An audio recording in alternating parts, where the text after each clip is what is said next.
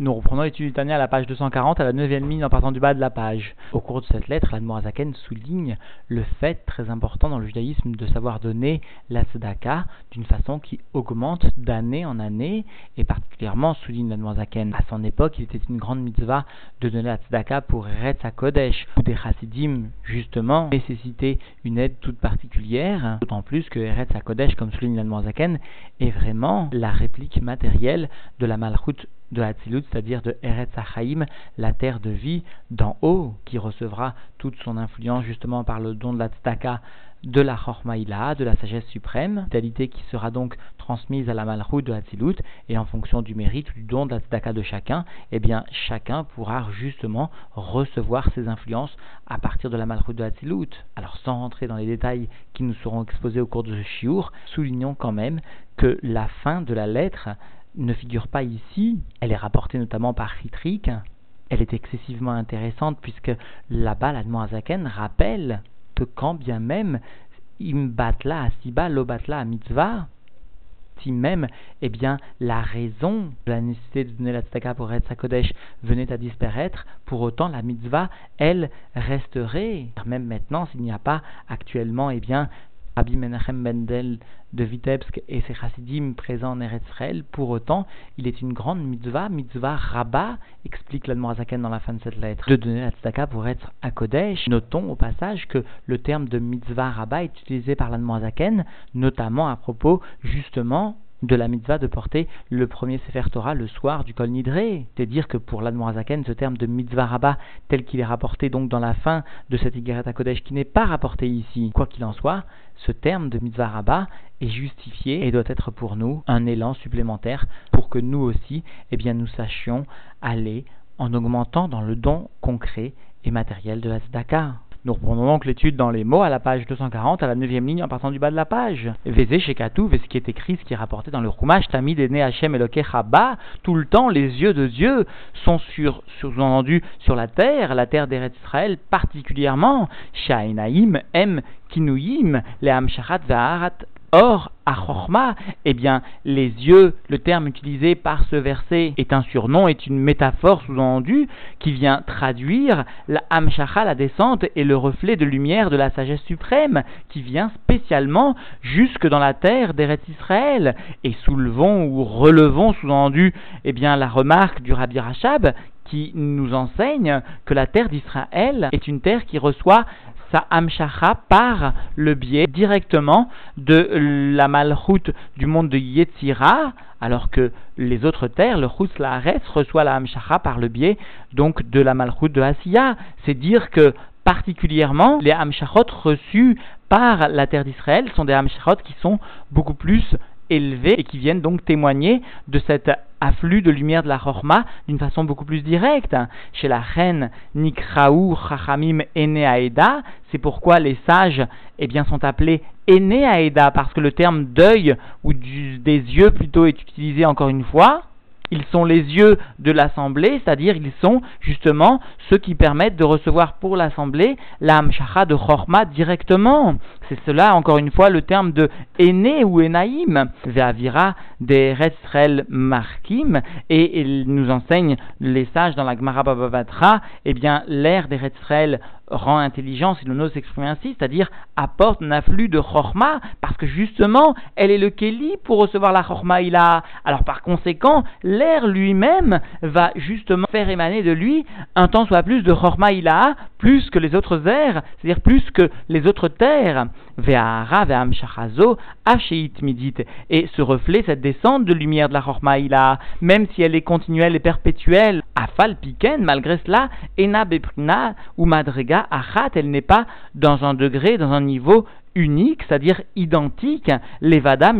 olam, elle n'est pas dans un degré identique seulement depuis tous les jours de la création, c'est-à-dire qu'il y a une évolution, et cette évolution, bien sûr, se fait, comme nous l'avons compris depuis le début de ce chapitre, d'une façon croissante. Et là, chez Bechol Shana Veshana, ou Or Hadash c'est-à-dire que chaque, chaque année et chaque année, il s'agit bien d'un reflet sous-entendu d'une lumière nouvelle, supérieure, d'année en année, qui a Or Shnitradesh Ve'ahir, parce que la lumière qui vient se renouveler et briller Berosh cette année, ce Rosh là particulier, ou Mistalek Berev Rosh Abba, les Shorcho, eh bien, est une lumière qui vient se retirer la veille de Rosh qui vient, et, cela donc vers le Shoresh, cette lumière se retire vers son Shoresh. Alors bien sûr, nous avons expliqué dans le shiur précédent au nom du Tzemart que cette lumière qui se retirait, il s'agissait seulement de la lumière bien sûr de la c'est-à-dire celle qui est liée au Ta'anug, au Ratson, à la volonté, au plaisir de Dieu de régner, mais bien sûr, la lumière qui permet de donner l'existence au monde, la Chitzoniut de la Malroute, elle reste et permet de laisser le monde dans son existence matérielle. Seule la volonté ou le plaisir de régner de Dieu se retire. Chaque année, la veille de Rosh et la Morazaken, dans l'écouté Torah, ou encore le Rabbi lui-même dans les Mahamarim avait précisé qu'il s'agissait du retrait qui s'opérait au moment particulier de euh, la prière de Mahariv du soir, mais que ce phénomène, ce processus débutait avec la tombée de la nuit et Rêve Rosh Hashanah, et se terminait, se concluait principalement dans son corps, c'est-à-dire dans son élément le plus principal au cours de la prière de Rosh de Harvit. Il s'agissait d'un retrait donc qui concernait l'aspect superficiel de la lumière. Vézé chez alors ce qui est écrit, Mereshit Hashanah Harit Shana Levada, ce qui est écrit dans le verset qui constituait la question de ce début de chapitre, pourquoi dans le verset tel qu'il figure dans le Chumash est mentionné donc le mot Mereshit Hashana depuis le début de l'année, Ve'adacharit jusqu'à la fin de l'année. Pourquoi cette expression alors qu'il aurait été tout simplement logique de voir inscrit dans le Chumash Leolam Vaed d'une façon éternelle? Pourquoi la lumière qui est donnée n'est donnée que depuis le début de l'année jusqu'à la fin de l'année? Eh bien, nous comprenons maintenant qu'il s'agit réellement d'une lumière qui est donnée en Eretz d'année en année, qui comme le font remarquer les sages, va être distribué dans un second temps, Chutz à partir de Eretz donc pour les pays avoisinants, pour les pays qui sont en dehors d'Eretz à partir de la lumière qui est perçue tout d'abord en Eretz à partir donc de cette Maïla qui est chaque année renouvelée, chaque année, donc du début de l'année jusqu'à la fin de l'année, une lumière particulière à l'année, en cours, et qui se voit être retirée avant le début d'une nouvelle année pour justement être remplacé par une lumière bien plus élevée encore d'année en année. Velachen, Ktiv, Mereshit, Chaser Aleph. C'est pourquoi, eh bien, dans le verset du Chumash, il est bien écrit Reshit avec un Aleph en moins, parce que justement, eh bien, le Chumash veut nous allusionner cette istalkut,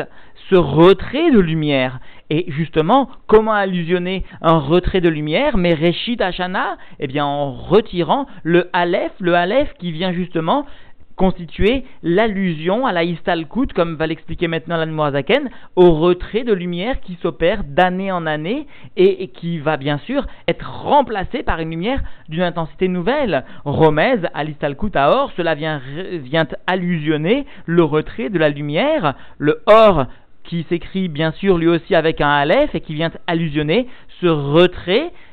puisque le réchit, le mot réchit tel qu'il figure dans le Rumash, eh bien se trouve chasser Aleph, se trouve manquant d'un Aleph, donc d'une lumière, chez Mistalek, Beleil, Rosh Hashanah, Adachar, parce qu'il y a un retrait de lumière qui s'opère de la nuit, depuis la nuit de Rosh depuis principalement la tfila de Mahariv, de Arvid, de Erev jusqu'au moment de Tkiot Shofar, et ce retrait de lumière est illusionné justement par le manque de Aleph, du Aleph dans le mot Réchit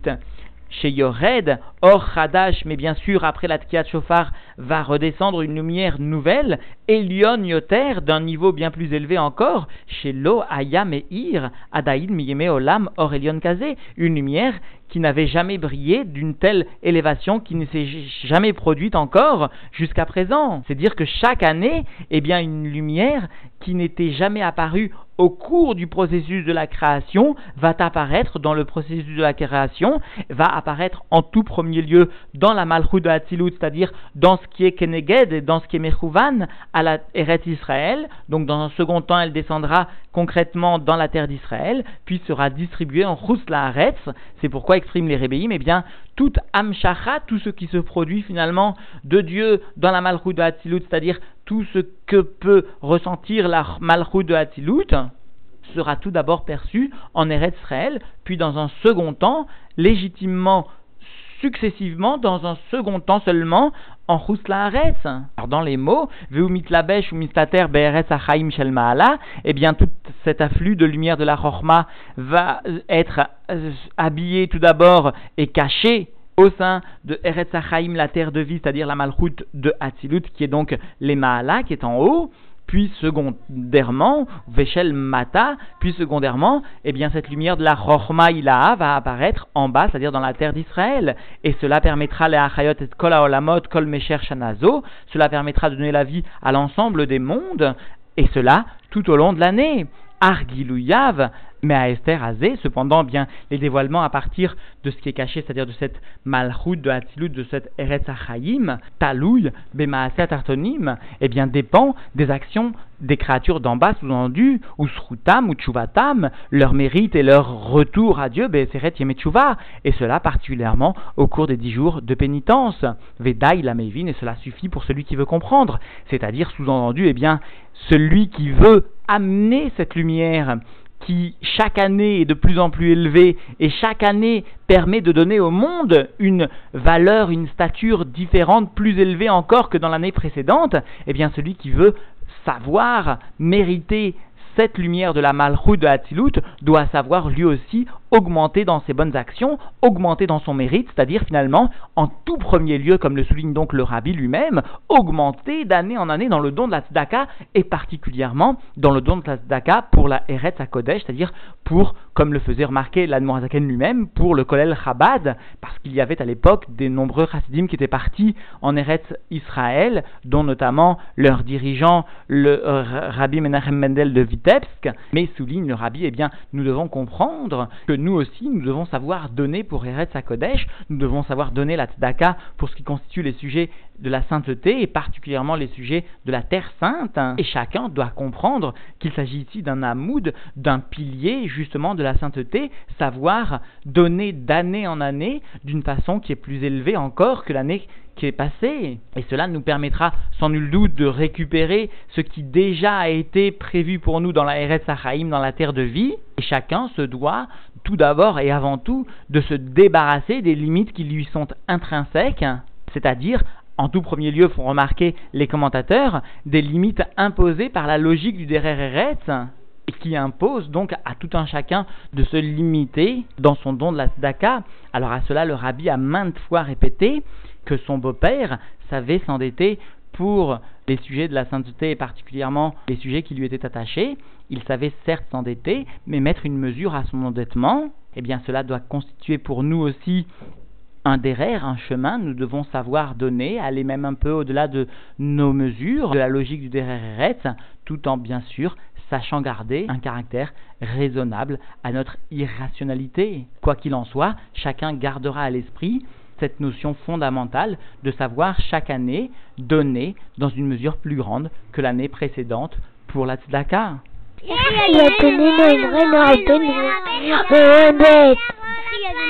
Aquí ni bueno,